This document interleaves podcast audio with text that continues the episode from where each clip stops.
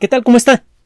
Le damos la bienvenida a El explicador de Enrique Ganem y María de Los Ángeles Aranda. Desde que el conocimiento científico comenzó a acumularse en cantidad suficiente como para poder servir para establecer industrias completas, esto sucedió en la segunda mitad del siglo XIX, la ciencia ha ocupado un lugar cada vez más central no solamente en el desarrollo económico, sino en el desarrollo social de los países en donde es eh, cultivada de la manera apropiada. La ciencia se ha convertido en un factor fundamental de independencia. En muchos sentidos, prácticamente en todos. A esta idea vamos a regresar al final de, eh, esta presentación. usted se habrá dado cuenta que en semanas anteriores le hemos presentado espacios más largos de lo normal dedicados a, desarrollos estratégicos, a elementos estratégicos que deben ser desarrollados de manera local si lo que se busca es eh, crear la independencia necesaria para el progreso de una sociedad. Un país o una colectividad, la que sea, que no tiene un nivel razonable de independencia no puede progresar. Y un elemento, no es el único, pero un elemento fundamental de independencia es la capacidad de desarrollar tecnología propia. Hemos hablado, por ejemplo, de la energía, hemos hablado del agua, de los alimentos. Todos esos son factores fundamentales para que una sociedad pueda salir adelante en este siglo XXI tan tan retorcido y complicado. En el caso de los alimentos, por ejemplo, pues eh, ahora debe ser muy claro, aquellos países que no son autosuficientes en materia de alimentación quedan a merced de los vaivenes económicos y eh, militares que están afectando al precio de algunos alimentos básicos en todo el mundo. Lo mismo pasa con la energía. Simplemente vea el eh, grave impacto que está teniendo la crisis energética y la incapacidad para producir su propia energía en Europa como consecuencia de los problemas que todos conocemos. El eh, poder desarrollar tecnología propia genera, por un lado, la posibilidad de venderle esa tecnología a otros países con ganancia, que puede ser para eh, el, sector privado o el sector público según cómo se maneje o incluso en conjunto, y eh, por otro lado, el desarrollar tecnología propia lo libera a uno de los caprichos tanto de la naturaleza como de la sociedad humana. El día de hoy le vamos a presentar una perspectiva de tecnologías básicas necesarias para el progreso de una sociedad, para la independencia y eventual progreso de una sociedad. En algunos casos tocaremos brevemente algunos puntos que hemos comentado en otras ocasiones y vamos ciertamente a tocar muchos otros puntos nuevos. En el pasado, digamos a mediados del siglo XX, los factores tecnológicos que mayor incidencia tenían en la independencia de un país involucraban a unos cuantos elementos, por ejemplo, la capacidad de tener buena infraestructura, de tener buena ingeniería civil y practicarla, esto implica hacer caminos, hacer vías férreas, aeropuertos. Eso eh, por un lado. La capacidad de producir suficiente alimento para garantizar la alimentación de la población.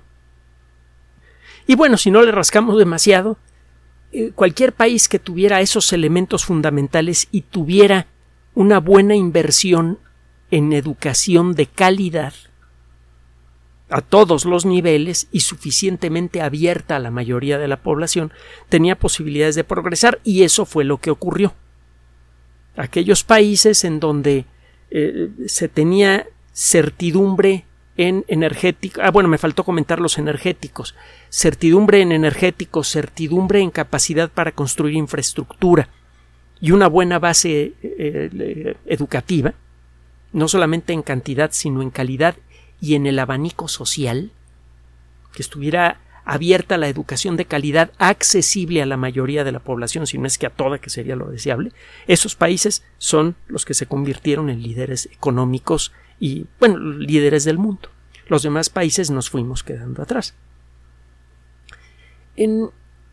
pensemos entonces en la actualidad qué factores científico-tecnológicos son fundamentales para el progreso. Una de las consecuencias del espectacular desarrollo de la ciencia y la tecnología que comenzó en el último cuarto del siglo pasado y que está acelerando ahora, como se prevé, como, se podía prever para, para este siglo,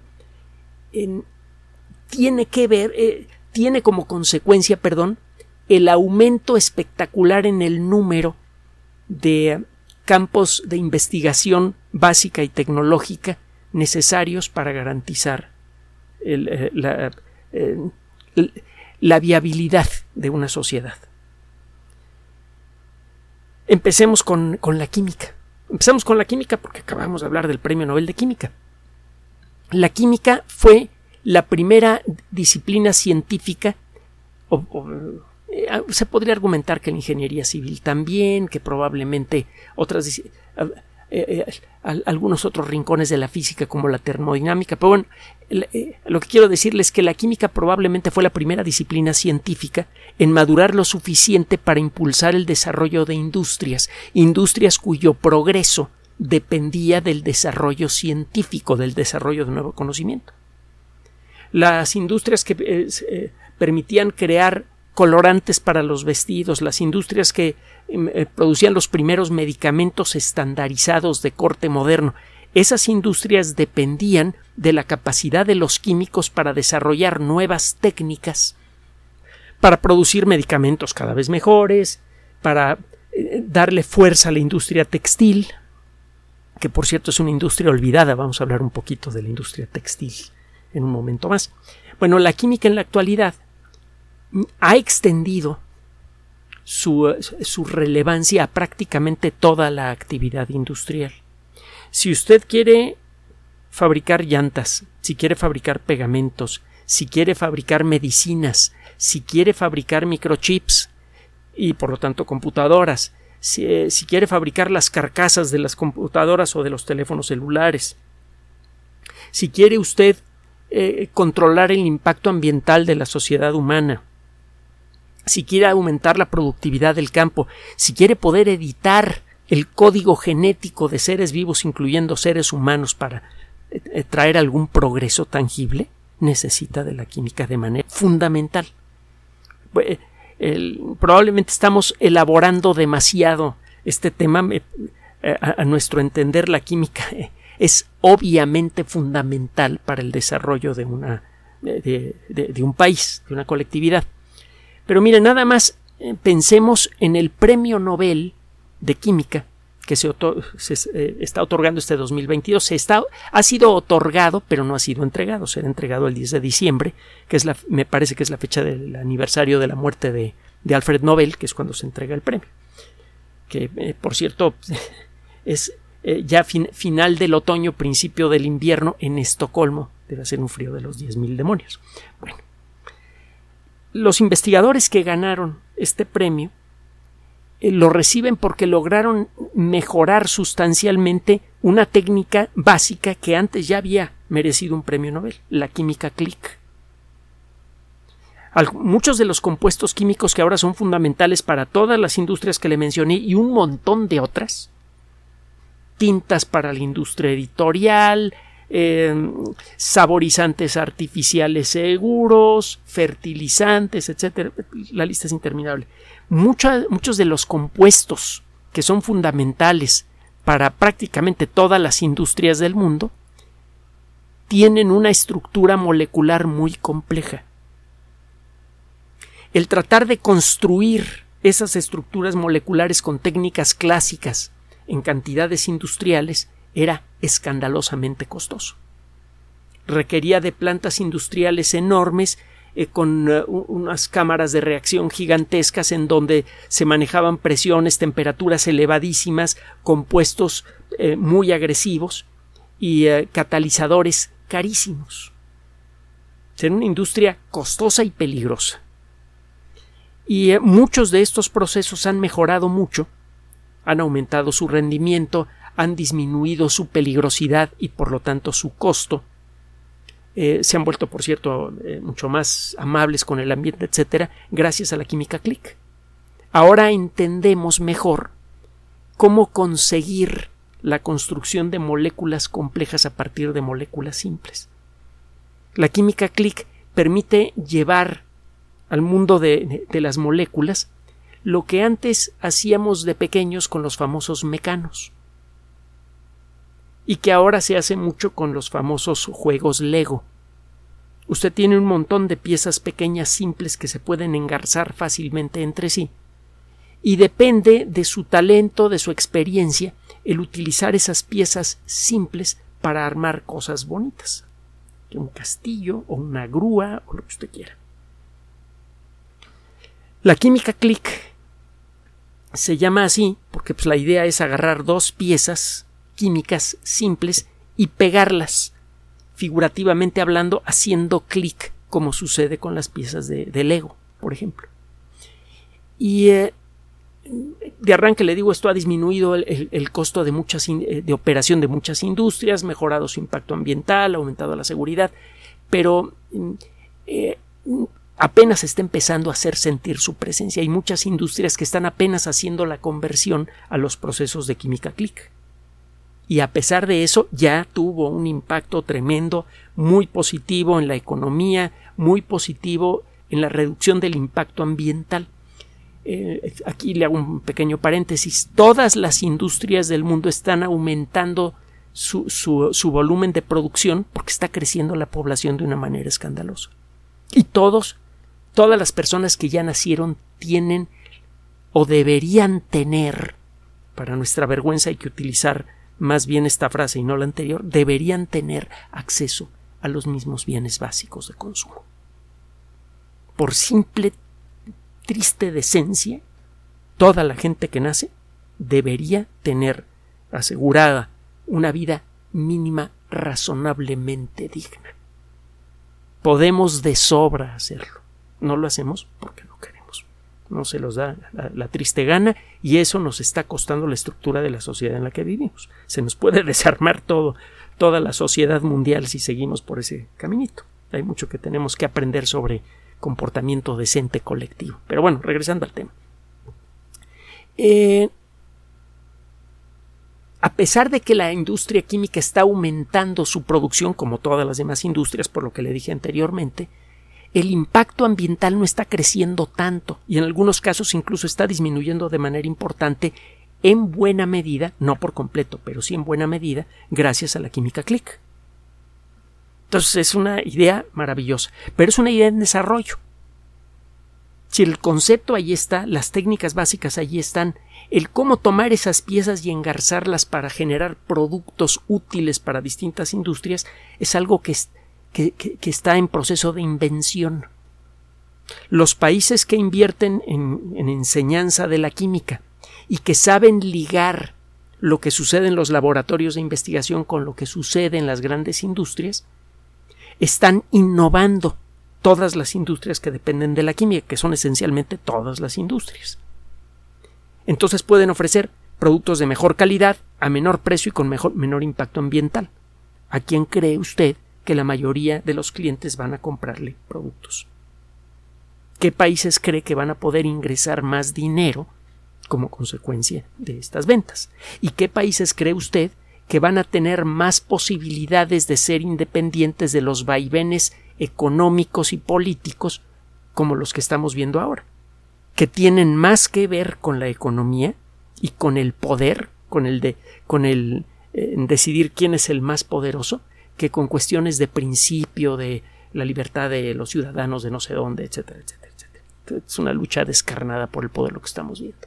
Bueno, en la química entonces es una disciplina fundamental para el desarrollo de las sociedades, porque de ella depende todo.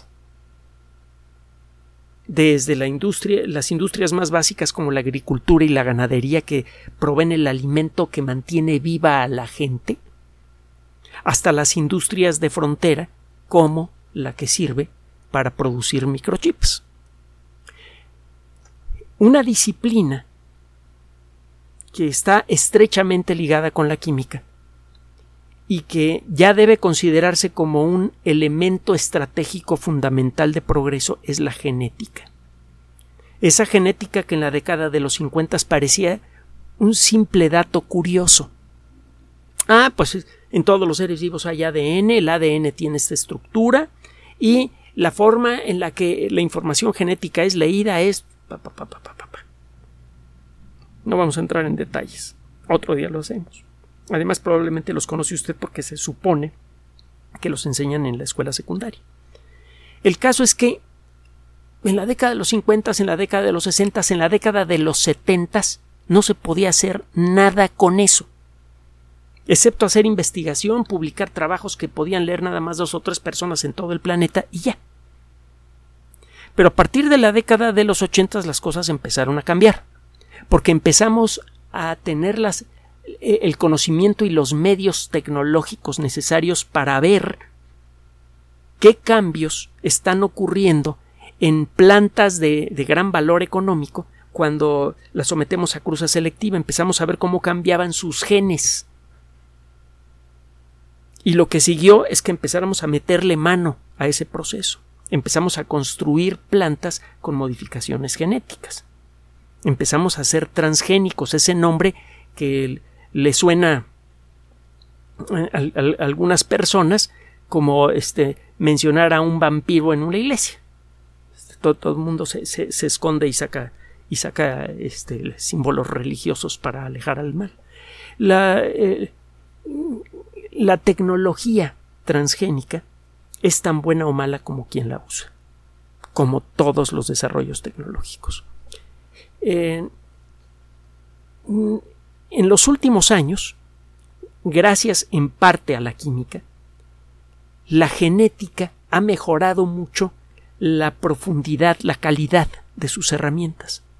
Por ejemplo, existen ahora bancos genéticos de, ah, eh, que tienen inventarios de eh, muestras genéticas de muchas variedades de trigo natural, por ejemplo, o de maíz natural, o de otras cosechas fundamentales para el planeta. Incluso existen bancos de semillas en donde se guardan cantidades importantes de semillas eh, congeladas para que en caso de una catástrofe tengamos de dónde sacar eh, semillas para reactivar la producción agrícola en el menor tiempo posible.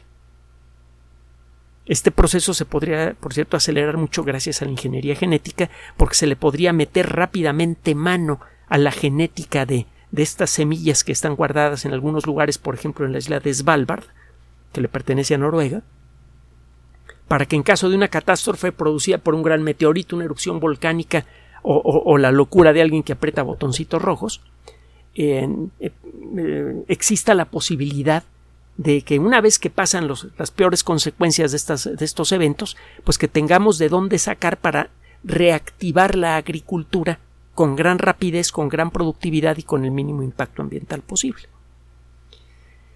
Eh, la ingeniería genética entonces incide en otras, ah, en otras industrias básicas. La ingeniería genética por sí misma debe considerarse como un recurso estratégico en el que un país debe invertir y debe ser independiente.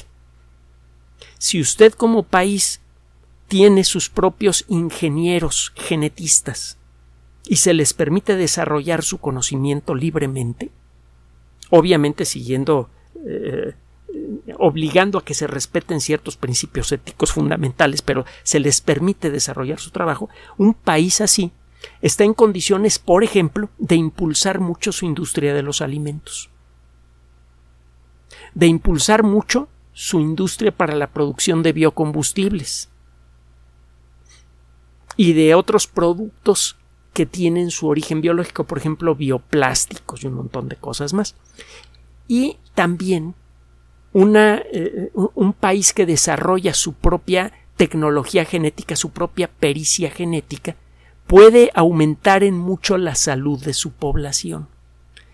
En los últimos años algunas técnicas como la que se llama CRISPR, C-R-I-S-P-R, han eh, eh, revelado un poder verdaderamente inusitado. Gracias a CRISPR es posible modificar genes con bastante facilidad. La primera variante de la tecnología CRISPR tenía algunos defectos, pero esta tecnología que fue presentada a mediados de, la década anterior, apenas, a estas alturas, menos de 10 años después, ha mejorado tanto que ya se permite hacer experimentos de cambiar genomas de personas gravemente enfermas que tienen una enfermedad genética eh, potencialmente letal. Ya se han hecho ejercicios de cambiarle el genoma a personas enfermas de fibrosis quística y hay algunos resultados todavía inconsistentes, pero ha habido resultados positivos. Vamos en camino de poder corregir nuestro propio genoma. ¿Qué pasa si podemos corregir el, genoma a voluntad? podríamos eliminar muchas de las enfermedades que limitan mucho la calidad de vida de la gente aquí en México, por ejemplo, que limitan el número de años que viven y que tienen un impacto económico enorme en la sociedad. Por ejemplo, en principio, si usted pudiera editar genes, primero, si pudiera usted entender bien exactamente eh, qué partes del genoma hacen qué cosa, que es algo que estamos eh, averiguando. Para eso, por cierto, necesita también de computadores. Eh, si, usted llega a averiguar para qué sirve cada parte del genoma y utiliza la tecnología CRISPR, podría eliminar la diabetes tipo 2, bueno, todas las formas de diabetes. Podría reducir muchísimo la probabilidad de cáncer, podría reducir muchísimo la probabilidad de tener problemas circulatorios. Hay muchas enfermedades o muchas condiciones de salud indeseables, por ejemplo, muchos casos de obesidad, que desaparecerían como consecuencia de una aplicación precisa de la tecnología CRISPR o alguna de, bueno, CRISPR-Cas9 o alguna variante eh, eh, eh, más efectiva. Una sociedad que tiene un mejor nivel de salud necesariamente es una sociedad más productiva para sí misma y hacia el exterior. Es un elemento fundamental de estabilidad social y es un y por lo mismo es un elemento fundamental de decencia. Un país que no puede proveer a sus, ciudadanos. Eh, por cierto, no estamos diciendo que aquí en México se esté haciendo o no haciendo esto. No nos estamos metiendo con eso. Hay gente que está haciendo su trabajo de investigación en México en distintos lugares y la realidad es que mm, por el momento desconocemos cómo está funcionando la cuestión de la investigación, la política científica, etcétera. Estamos hablando más bien de generalidades y de lo que vemos venir para esta década para todo el mundo, no solo para México. Pero bueno, regresando al tema, un país que hace la inversión apropiada en desarrollo científico de la genética está en condiciones de mejorar muchos de los servicios que le da a sus, eh, ciudadanos.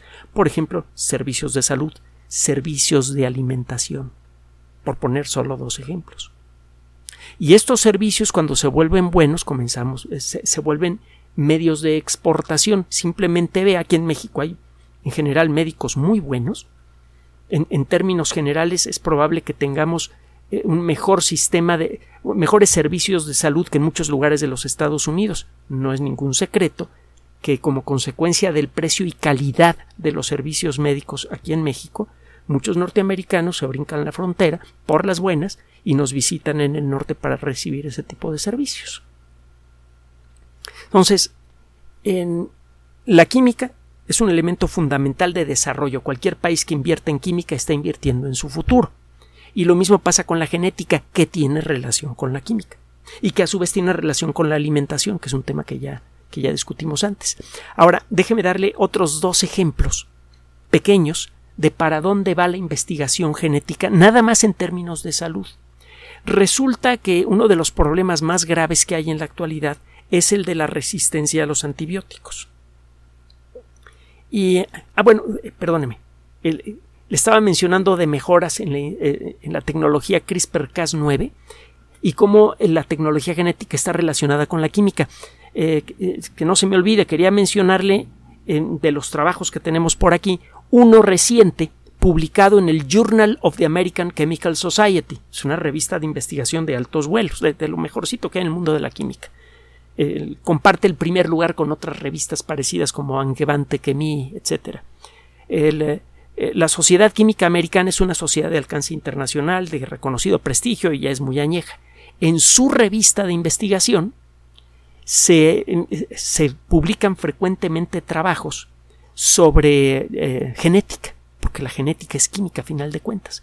En este caso, un grupo de investigación de la Universidad del Noroeste, el Northwestern University, presenta cómo eh, eh, se puede modificar un poco la tecnología CRISPR para empezar a ensayar técnicas terapéuticas, es decir, para empezar a ensayar técnicas para corregir errores genéticos en humanos de manera sistemática.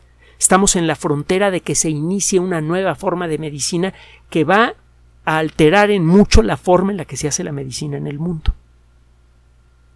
Muchas enfermedades para las cuales solamente hay curados, eh, eh, cuidados paliativos, perdón, van a ser curables. Acuérdese de lo que platicamos hace poco de, del cáncer colónico y del lupus eritematoso con una sola inyección son tratamientos limitados, hay que ver si funciona a gran escala, pero en los primeros tratamientos, cinco personas con cáncer reciben una inyección, una sola, sin efectos secundarios, se curan y el cáncer ya lleva desaparecido varios, en, algunos casos más de un año. No ha regresado. Parece que es una cura definitiva, parece. Y si no lo fuera, pues otra inyección más. ¿Qué más da? Para allá va la genética apoyada por la química. Eh, bueno, ahora sí, uno de los problemas fuertes que hay eh, en el, mundo de la medicina es la resistencia de las bacterias a los antibióticos. Como consecuencia del proceso de evolución que ocurre eh, en forma más rápida en las bacterias, el, ritmo con el que transcurre una de, las generaciones de una especie determina en buena medida el ritmo de la evolución de esa especie. En el caso de los seres humanos ese ritmo es de 20 años, 30 años, una cosa así. En el caso de las bacterias puede llegar a ser en algunos casos de 20 minutos. Entonces, en un solo día transcurren muchas más generaciones de bacterias que el número de generaciones humanas que han transcurrido desde la época en la que fueron construidas las pirámides de la cuarta dinastía. Por allá del año 4000 antes de Cristo, una cosa así. Bueno, antes de la era común, ahora se dice así. Entonces las bacterias se, adaptan muy rápidamente a la llegada de nuevos antibióticos y es un problema porque cada vez hay antibióticos más agresivos con el ser humano que son muy buenos contra las bacterias, pero al cabo de poco tiempo muchas bacterias desarrollan resistencia y ya no sabemos de, dónde sacar más. Eh, resulta que en un trabajo publicado recientemente en una revista que se llama Biofilms and Microbiomes, es decir, eh, biofilms y microbiomas, otro día platicamos con más detalle qué son estos conceptos. Es una revista sobre microbiología, en pocas palabras. Un grupo de investigación revela aspectos de la, eh, de la estructura molecular de unas sustancias que eh, pueden secretar, secretar, algunas bacterias. Estas sustancias rodean a la bacteria, forman una especie de masa gelatinosa alrededor de las bacterias y eso impide que los antibióticos lleguen a entrar en contacto con las bacterias. Las bacterias no son resistentes a los antibióticos, pero hacen un escudo que impide que el antibiótico las toque. Bueno, pues parece que ya le están empezando a encontrar la manera de meterle un poquito de mano a la genética de las bacterias, algo que se podría hacer incluso con un spray, y eso le quitaría esa defensa a las bacterias y los antibióticos viejos, que en general son menos agresivos con el ser humano, como la penicilina, que es una verdadera maravilla desde ese punto de vista, podrían volver a recuperar su efectividad. Hay que decirlo, muchas bacterias son resistentes a la penicilina porque producen una sustancia que la destruye y allí la defensa es diferente. Pero hay bacterias que son eh, sensibles a la penicilina, que producen pulmonías graves, pero eh, su resistencia es de otro tipo, es pasiva, generan esta masa mucilaginosa a su alrededor, una biopelícula o biofilm.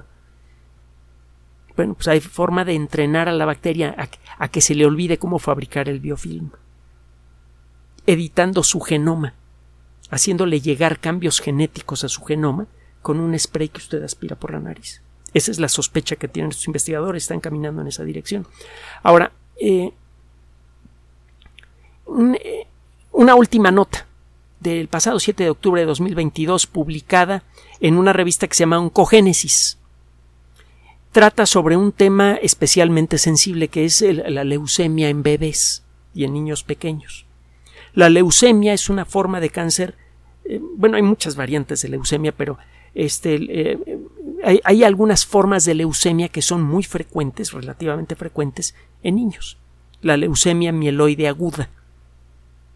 El tratamiento para la leucemia es costoso, doloroso, largo, es agotador y no siempre funciona. A veces hay que intentar dos o tres veces el tratamiento y a veces por mucho que intente usted las cosas no funcionan. Es un tratamiento irregular. Pues bien, este grupo de investigación tiene identificado un, un defecto genético bueno, no solamente los investigadores, varios grupos de investigación tienen identificado un defecto genético que es común en bebés que desarrollan leucemia. Y eh, estos investigadores han logrado reproducir ese defecto genético utilizando ingeniería genética. Es decir, pueden crear células humanas individuales a las que les otorgan este defecto genético para que sean eh, eh, proclives al cáncer. Entonces puede usted trabajar con ellas en el laboratorio y ver qué demonios le hace usted a esas células para quitarles ese defecto que usted les metió artificialmente. De pronto hay un banco de pruebas en el laboratorio que puede usted utilizar para ensayar técnicas CRISPR-Cas que sirven para editar genomas, para primero insertarle este defecto a estas células y ver si efectivamente estas células se vuelven precancerosas y luego cancerosas. Y luego con otra variante de la tecnología CRISPR-Cas que puede cortar y alterar un pedazo de, ADN, pues usted trata de corregir el problema a ver qué pasa. Si ve que las células dejan de ser agresivas, entonces puede usted acudir a la agencia médica correspondiente del país en donde se haga el descubrimiento para pedir permiso para hacer pruebas en seres humanos, con buenas posibilidades de éxito con una sola inyección. Ah, caramba.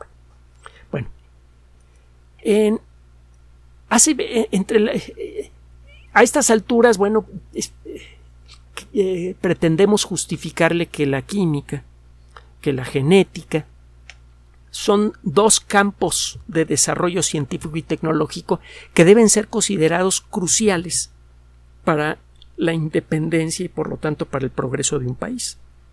El país que desarrolla su propia tecnología médica puede decidir si subsidia esa tecnología para otorgársela a toda la población. De otra manera hay que pagar la tecnología al precio y con las condiciones con las que nos la quieran vender desde otros países y con la producción que otros países decidan dedicarle a un país como México. Acuérdese de lo que pasó con las vacunas. Fue gracias a las muy buenas gestiones de de, relaciones exteriores que tuvimos acceso a muchas vacunas, pero al principio parecía que nos iban a tocar las horas y a ver cuándo, como le pasó a otros países. Lo mismo nos podría empezar a ocurrir con curas para la diabetes, curas para eh, distintas formas de obesidad, curas contra eh, eh, muchas otras enfermedades, por ejemplo, enfermedades neurodegenerativas, enfermedades producidas por mal funcionamiento del sistema inmune, enfermedades autoinmunes, etcétera, etcétera, etcétera. Entonces, si usted se vuelve independiente en todo esto, se vuelve independiente de los vaivenes del comercio de, de la los caprichos de la iniciativa privada o pública de otros países, etc. Eh, ¿Qué ocurre con los textiles? Bueno, para comenzar, el vestir bien a una población es casi tan fundamental como alimentarla bien. Obviamente primero viene el alimento, pero sin vestido usted no puede de arranque, deje usted sostener el decoro, no puede sostener la salud de un país ni la salud física ni la salud mental. Otro aspecto que tiene usted que reconocer es que a través del vestido se manifiesta muchas veces una dilución de la cultura local.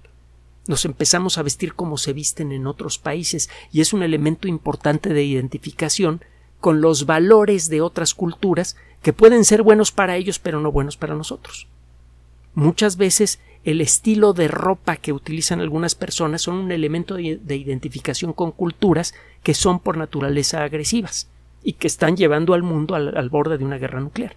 Estamos un poquito más cerca de una guerra nuclear que en la crisis de 1962, que estuvimos muy cerquita.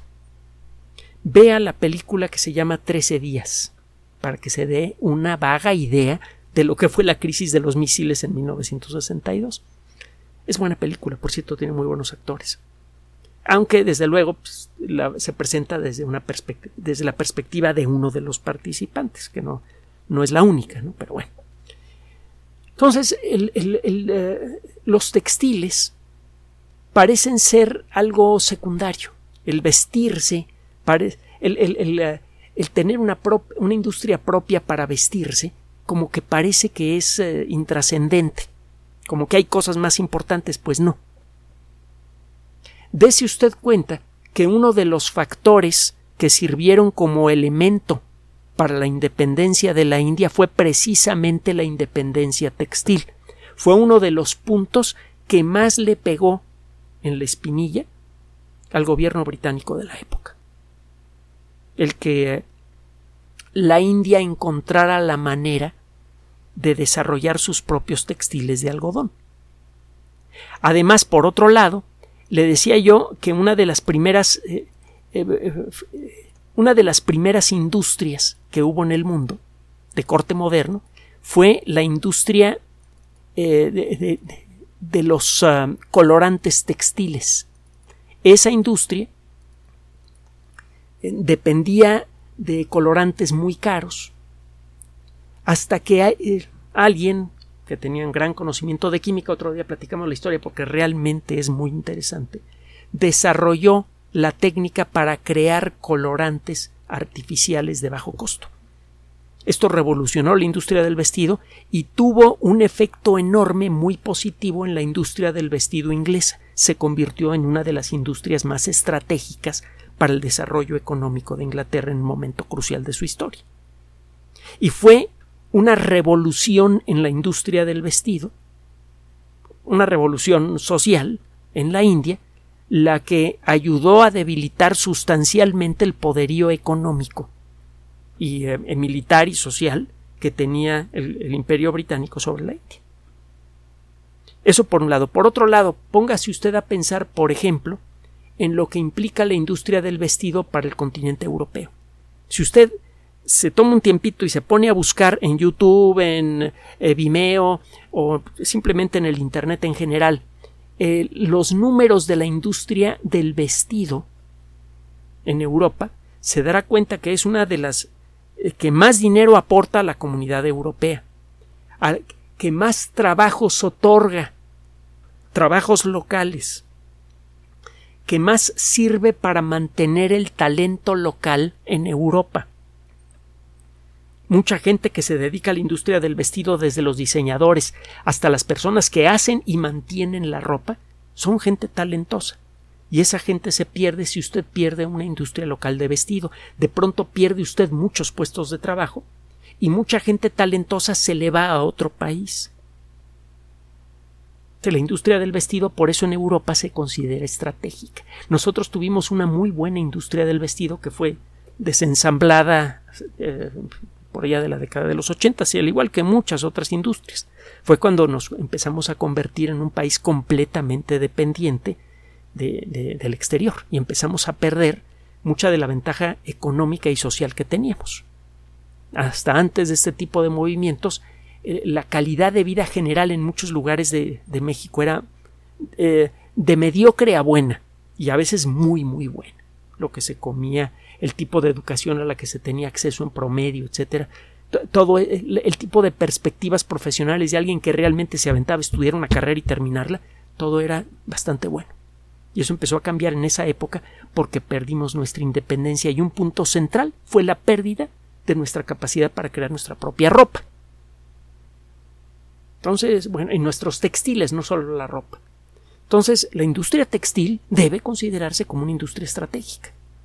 Aquí en México siempre ha tenido un peso muy importante, aunque una trayectoria social a veces un poquito o un muchito fea, por ejemplo, la industria del enequén, que no solamente eh, puede servir en algunos casos como base para algunas industrias textiles, por ejemplo, alfombras, sino que también servía de base para otro tipo de industrias. Pero bueno, entonces hay que considerar la industria textil como fundamental para nuestro desarrollo y es una industria que a su vez depende de la química de muchas maneras diferentes. Muchos elementos de la industria textil utilizan química, por ejemplo, el, ejemplo que pusimos hace rato, eh, los colorantes y los procesos para tratar a las telas, darles el aspecto apropiado y darles eh, eh, acabados resistentes. Ahora, a esto hay que agregar algo más. La industria textil está a punto de empezar a experimentar una revolución tecnológica profunda que la va a hacer aún más importante. Porque ya se han hecho muchos experimentos de insertar fibras inteligentes en, la, en, los textiles, por ejemplo, para que estas fibras inteligentes generen pequeñas cantidades de energía cada vez que se mueve la ropa. Esa energía podría ser suficiente para mantener cargado un teléfono celular, por ejemplo. También hay textiles que en principio pueden medir ciertos elementos básicos de la química del sudor y eso puede servir para detectar problemas circulatorios incipientes y problemas de otro tipo. Entonces la ropa podría convertirse en un gran aliado de la medicina si es que se incorpora en ella elementos que vienen de otra industria la industria de la tecnología electrónica. Entonces, fíjese cómo todas estas industrias están eh, entrelazadas.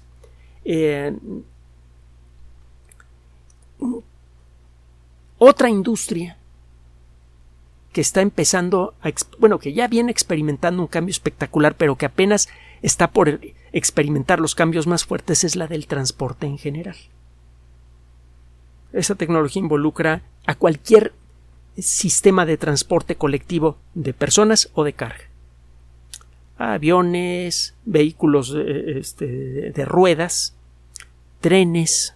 Bueno, también tienen ruedas, pero entendemos la diferencia. Todas estas tecnologías están en constante progreso. Y no es ningún secreto que hace resultado fundamental para integrar la estructura de países enteros. Simplemente póngase a pensar lo que representó el ferrocarril para el desarrollo de los Estados Unidos. Sin el ferrocarril, ese país no habría podido nacer como nación, se habría fragmentado rápidamente. No había forma de mantener una comunicación continua y coherente que involucrara no solamente el intercambio de información, sino el intercambio de personas y mercancías, hasta la, para la proyección de poder militar de un lado al otro de sus fronteras. Y lo mismo se puede decir de lugares como Australia o Rusia, que es enorme. Entonces, en cualquier tecnología que tenga que ver con el transporte es crucial para el futuro de un país.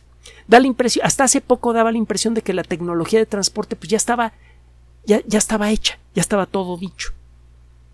Parecía que no había forma de mejorar los trenes que los automóviles pues sí se podían hacer un poquito más eficientes, motores un poquito más duraderos, pero nada más.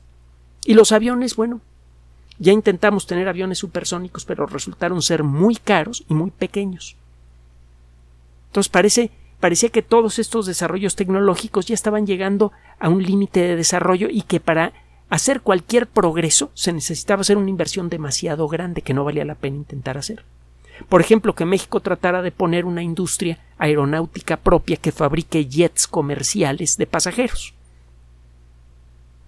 Como se antojaba que la ventaja que tenían eh, las, grandes empresas Boeing en los Estados Unidos, Airbus en, en Europa, etcétera, era tan grande que no valía la pena hacer la inversión para tratar de llegar a su nivel, porque además no íbamos a llegar más lejos. Y esa industria tendría que competir en un mercado que ya está saturado. Ya hay demasiados participantes en la industria aeronáutica exterior, o cuando menos esa era la perspectiva. Pero la realidad es que todos los rubros de la industria del transporte están en, rápida evolución. Vienen los automóviles, bueno, los transportes que circulan por carretera, no solamente automóviles, que se manejan solos, los transportes eléctricos con baterías nuevas, cuyo desarrollo, por cierto, depende de la química, entre otras cosas.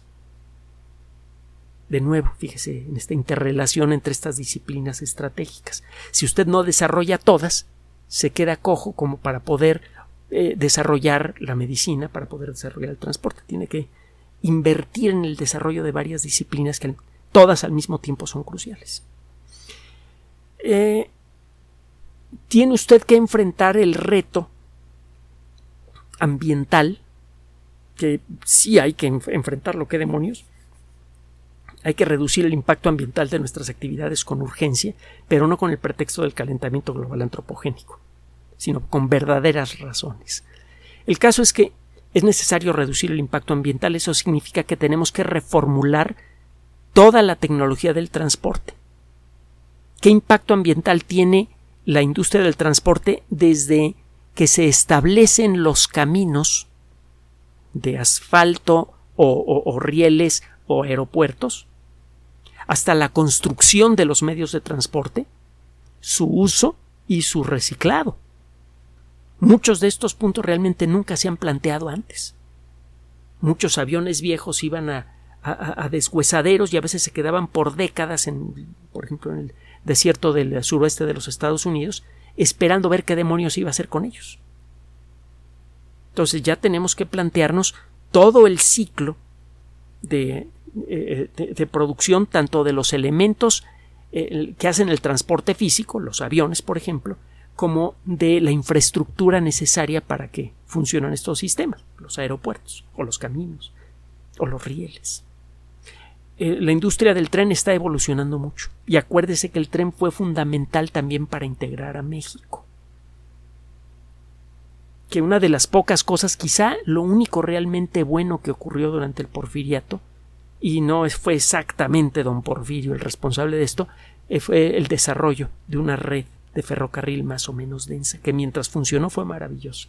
El irse, por ejemplo, a Guadalajara en tren dormitorio era accesible, era limpio, económico, seguro, hasta bonito, pues. Era una verdadera alternativa al automóvil. Y lo sería ahora si funcionara el servicio. Se podría llevar a mucha más gente a todos lados. Muchas regiones de la República están desconectadas entre sí por falta de elementos de comunicación apropiados. El tren sería ideal. Sería, obviamente se necesitarían otros complementos, pero el tren sería ideal y como está ahora reformándose toda la tecnología de los trenes, trenes eléctricos más eficientes, trenes de levitación magnética, etcétera, etcétera, etcétera, es buen momento para entrarle al desarrollo de tecnología propia, para no tener que comprarle a otros la tecnología que de todas maneras necesitamos tener aquí y que nos la venden al, al precio que nos quieran poner, tanto los trenes originales como las piezas para repararlos que pueden ir subiendo rápidamente de precio hasta hacer incontrolable el gasto. Si nosotros tenemos el conocimiento tecnológico, nosotros contamos con los elementos para establecer y mantener indefinidamente lo que necesitamos para movernos nosotros y mover mercancías. ¿Qué otra disciplina? Ah, bueno, déjeme decirle que, por cierto, este asunto del transporte ahora gira alrededor de conceptos que hasta hace poco no se tocaban. Por ejemplo, el de las baterías.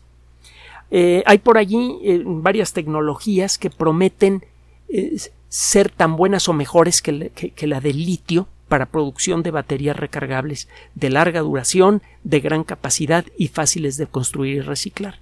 Por ejemplo, baterías de sodio. El sodio está por todos lados. Hace no mucho hablamos de esto las baterías de sodio, si se logran resolver los pocos problemas que quedan todavía por allí, podrían resultar excelentes para prácticamente todo para lo que es excelente el litio. Solo que el sodio está por todos lados y el litio no. Bueno, litio hay mucho en el universo, pues, y aquí en la Tierra también, pero no está concentrado fácilmente en algunos lugares. el extraer litio en cantidades suficientes de agua de mar, por ejemplo, resulta eh, ridículamente costoso, pero el sodio no, está por todos lados. Eh, hace poco se fue presentada en, Taiwán, por cierto, una batería eh, que tiene, que le permitiría con esta tecnología nueva de baterías, que es una modificación de la tecnología clásica del litio, permitiría que un automóvil típico familiar circule con 600, por 630 kilómetros con una sola carga. Es decir, que ya podría tener una capacidad de transporte mayor un vehículo así que un vehículo de gasolina. El punto en, en donde todavía hay que hacer investigación y qué demonios podríamos hacerla aquí. Tenemos la gente talentosa que puede hacerla, es cómo demonios conseguir que estas baterías se carguen rápido sin envejecer. Cuando usted pone una batería de teléfono celular o de automóvil a carga rápida, pues sí, la batería se carga rápido, pero el número de ciclos que va a soportar la batería antes que, que empiece a toser va a ser mucho menor. Y entonces va a tener que comprar baterías nuevas y ya verá lo que le cuestan las baterías nuevas de litio para un automóvil. Ahora son caras, el precio va a subir porque el precio del litio está subiendo porque hay más demanda que oferta. Eso no pasaría con, el, eh, con, eh, las baterías de sodio. Entonces, la industria del transporte pues, es fundamental, desde luego. Creo que no tenemos que seguir elaborando más el rollo. Y eh, está en evolución constante el ritmo con el que está cambiando toda la base tecnológica de todas las formas de transporte, la forma en la que se construyen eh, eh, las, autopistas para que duren más, para que sean más eh, amigables con el ambiente, etcétera, etcétera, está cambiando. La forma en la que construimos los automóviles, las baterías que utilizan los automóviles, los motores eléctricos que van a utilizar los automóviles modernos, todo, todo, todo. el material que se utiliza para hacer la carrocería de los automóviles, los mecanismos para construcción, uso y reciclado del material al final del ciclo, con la idea de eh, aumentar mucho la calidad y reducir eh, al mínimo los costos para el consumidor final. Todo eso son cosas en eh, elementos en desarrollo.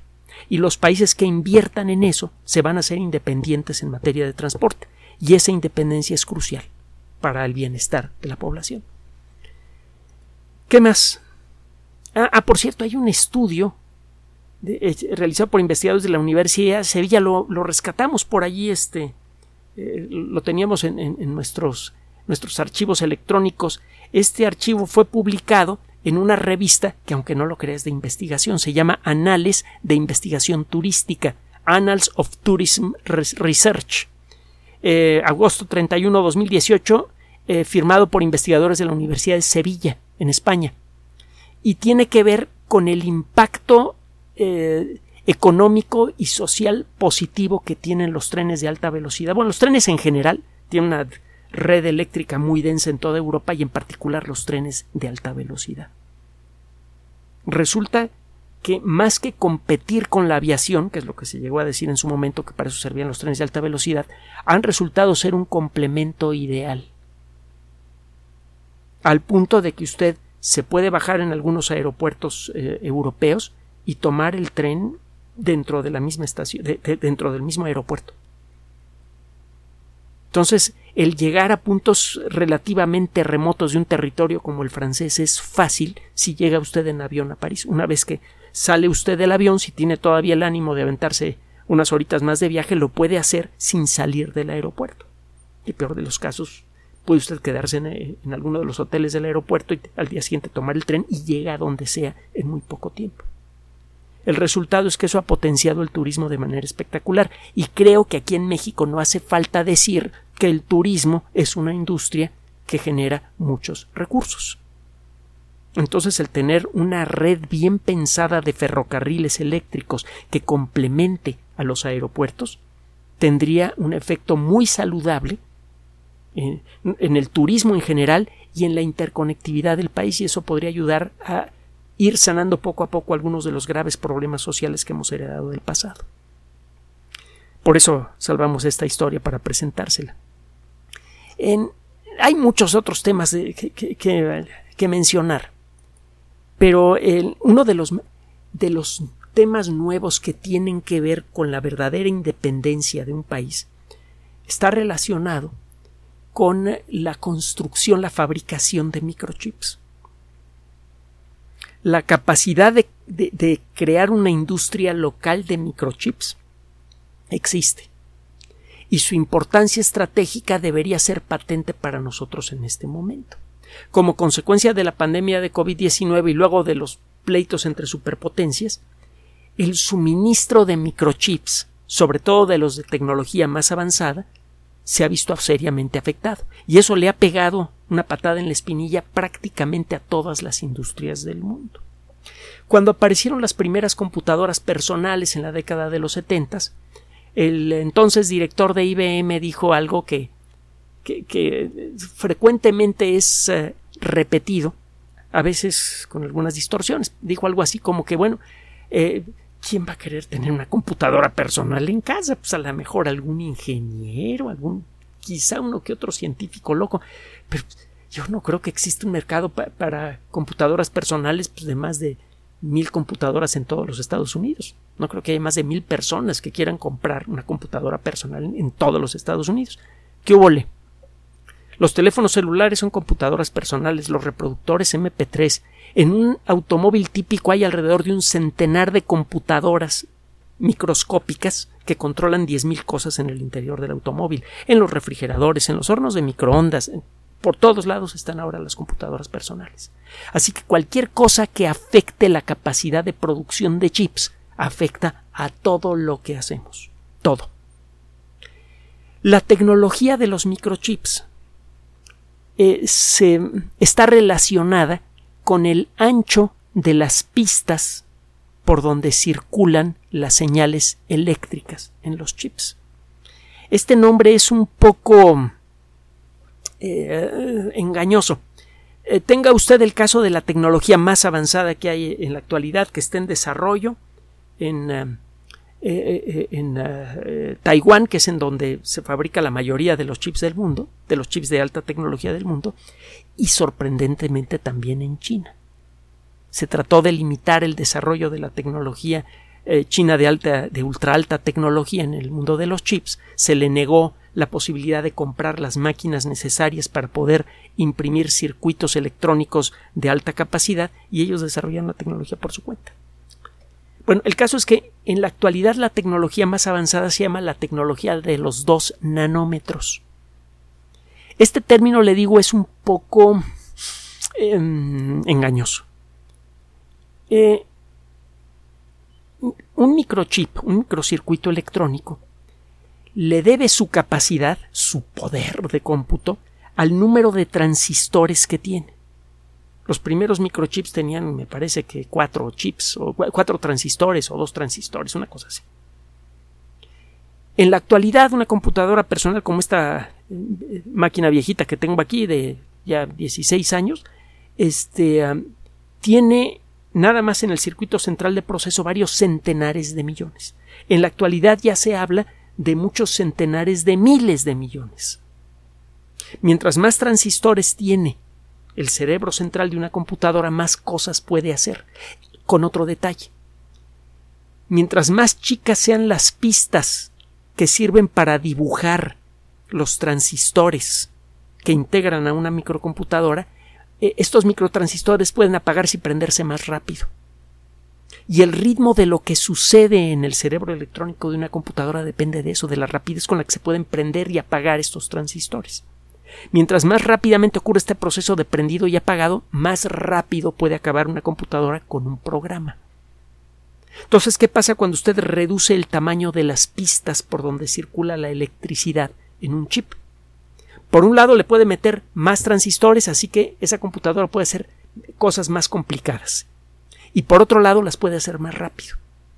Por dos motivos diferentes, la computadora que tiene un chip así se hace mucho más poderosa. Por eso ahora un teléfono celular de nueva tecnología es eh, literalmente miles de veces más poderoso que las supercomputadoras de 10 millones de dólares de finales del siglo pasado.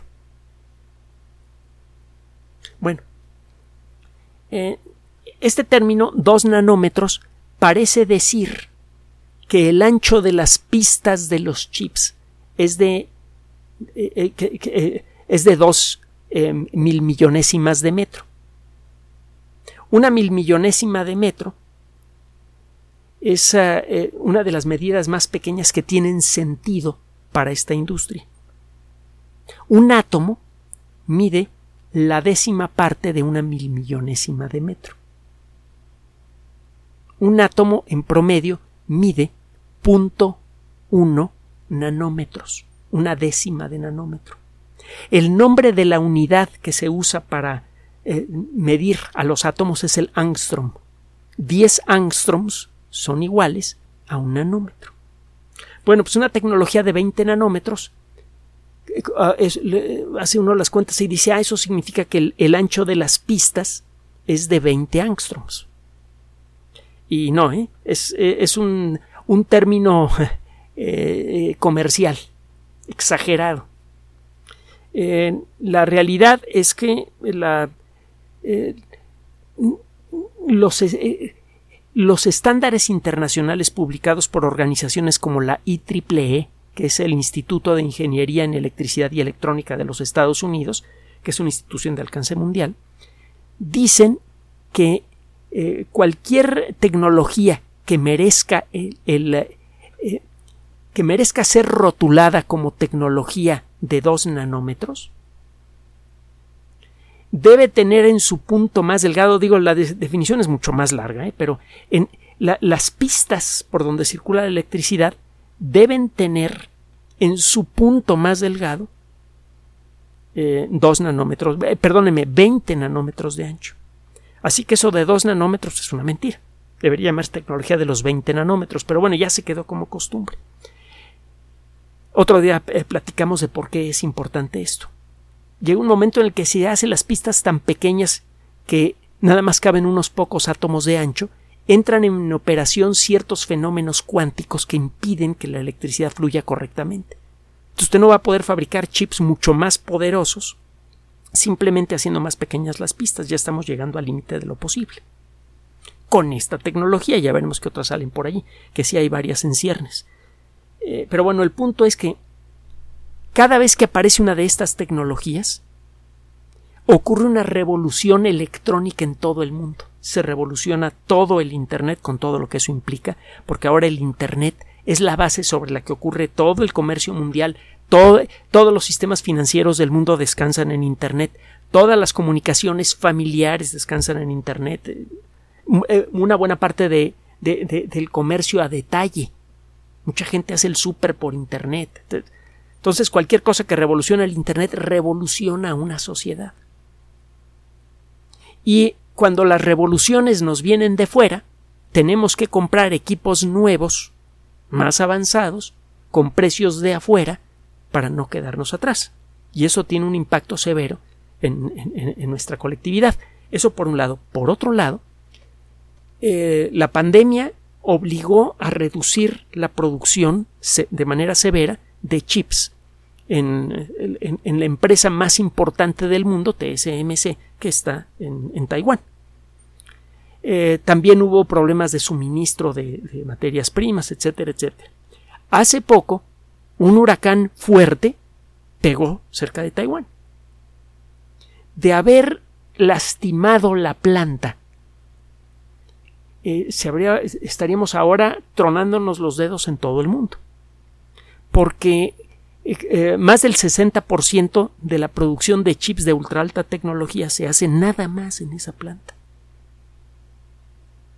Si esa planta llegara a ser afectada por un fuerte terremoto, que por cierto es zona sísmica, o por una tormenta, o le cae un meteorito, si le pasa algo a esa planta, sería necesario hacer una inversión supermillonaria y además habría que esperar varios años para poder reinstalar la planta.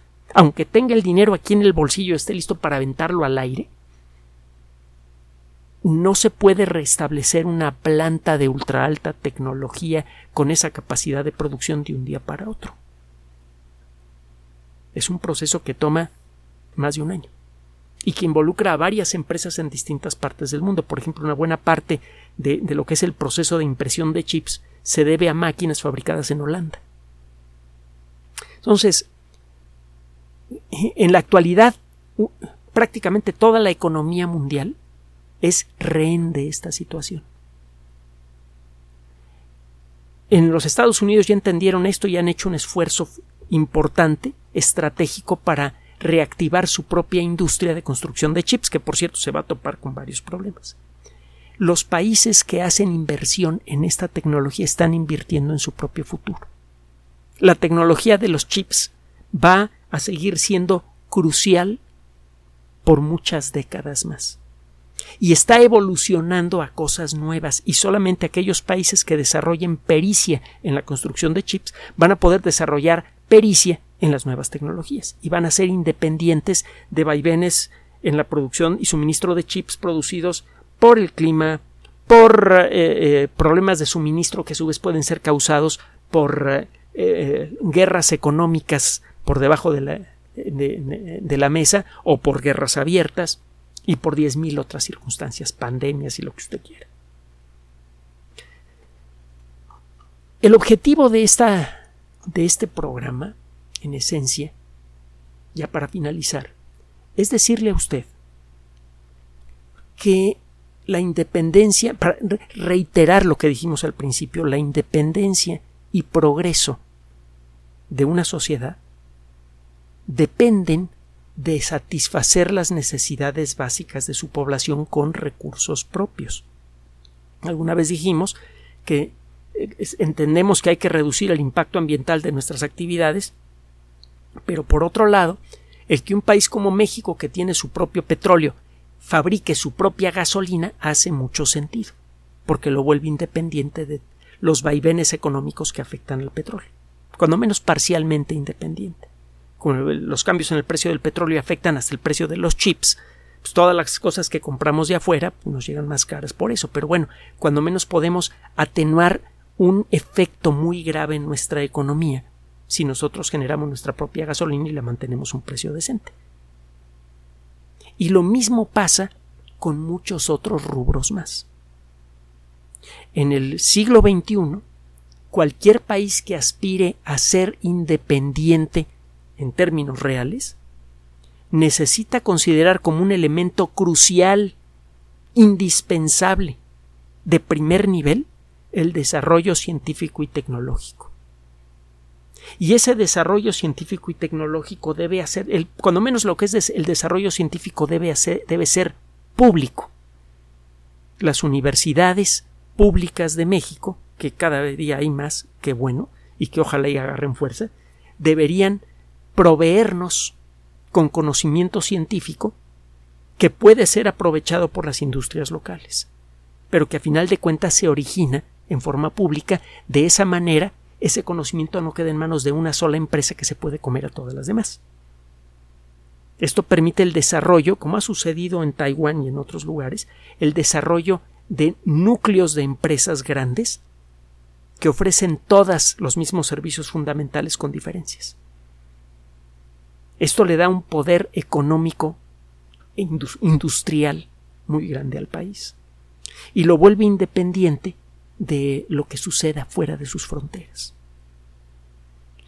Con esto, una vez que camina uno en esa dirección, se establecen las bases para crear un nivel mínimo de riqueza en todos los miembros de la población y esa es la base para conseguir mayormente, no es lo único, pero sí para conseguir mayormente la paz social que todos anhelamos. Una paz que es necesaria para garantizar que vamos a tener la mente clara para poder planear mejor nuestro futuro. La ciencia ha progresado mucho en las últimas décadas y como consecuencia de eso, si lo que se quiere es tener independencia industrial, independencia económica como país, ya no basta con atender a unos cuantos rubros como mencionamos hace rato. Es necesario hacer una inversión generalizada en ciencia que involucre el hacerle llegar la capacidad, el entendimiento, la educación a la mayor parte de la población porque no sabe usted de dónde van a salir los nuevos genios que van a inventar nueva tecnología. Tiene que ser una educación de muy alta calidad y abierta a todo mundo, de bajo costo, que no pase como en Estados Unidos que han subido tanto el precio de, de la educación de buena calidad que mucha de la gente que estudia en esas universidades ultracaras son gente que viene de otros países y que se regresa a esos países llevándose la tecnología. Por eso han perdido eh, mucho talento para el desarrollo tecnológico en Estados Unidos, por ejemplo, para los chips. Bueno, regresando al tema, necesitamos hacer la inversión en lo que es educación, en lo que es investigación y en crear ligas más fuertes entre la investigación y la industria. En los países que integran en su estructura social, muy en serio, la creación y dispersión del conocimiento científico son los que tienen mejores oportunidades de progresar. La ciencia no es un simple complemento cultural al quehacer de un país. Es uno de los elementos fundamentales para su bienestar y para su progreso. Gracias por su atención. Además de nuestro sitio electrónico www.alexplicador.net, por sugerencia suya tenemos abierto un espacio en Patreon, el explicador Enrique Ganem, y en PayPal, el explicador patrocinio por los que gracias a su apoyo sostenemos este espacio. Puede usted descargar gratuitamente estos audios en formato MP3 en Spotify y en iTunes como El Explicador sitio oficial y en SoundCloud como El Explicador y con formato de video en YouTube en El Explicador sitio oficial. Recuerde nuestras redes sociales de siempre, Twitter Enrique-Ganem y en Facebook Enrique Ganem sitio oficial, El Explicador y los grupos que usted ya conoce. Finalmente, el explicador siempre somos María de Los Ángeles Aranda y Enrique Ganem. Gracias.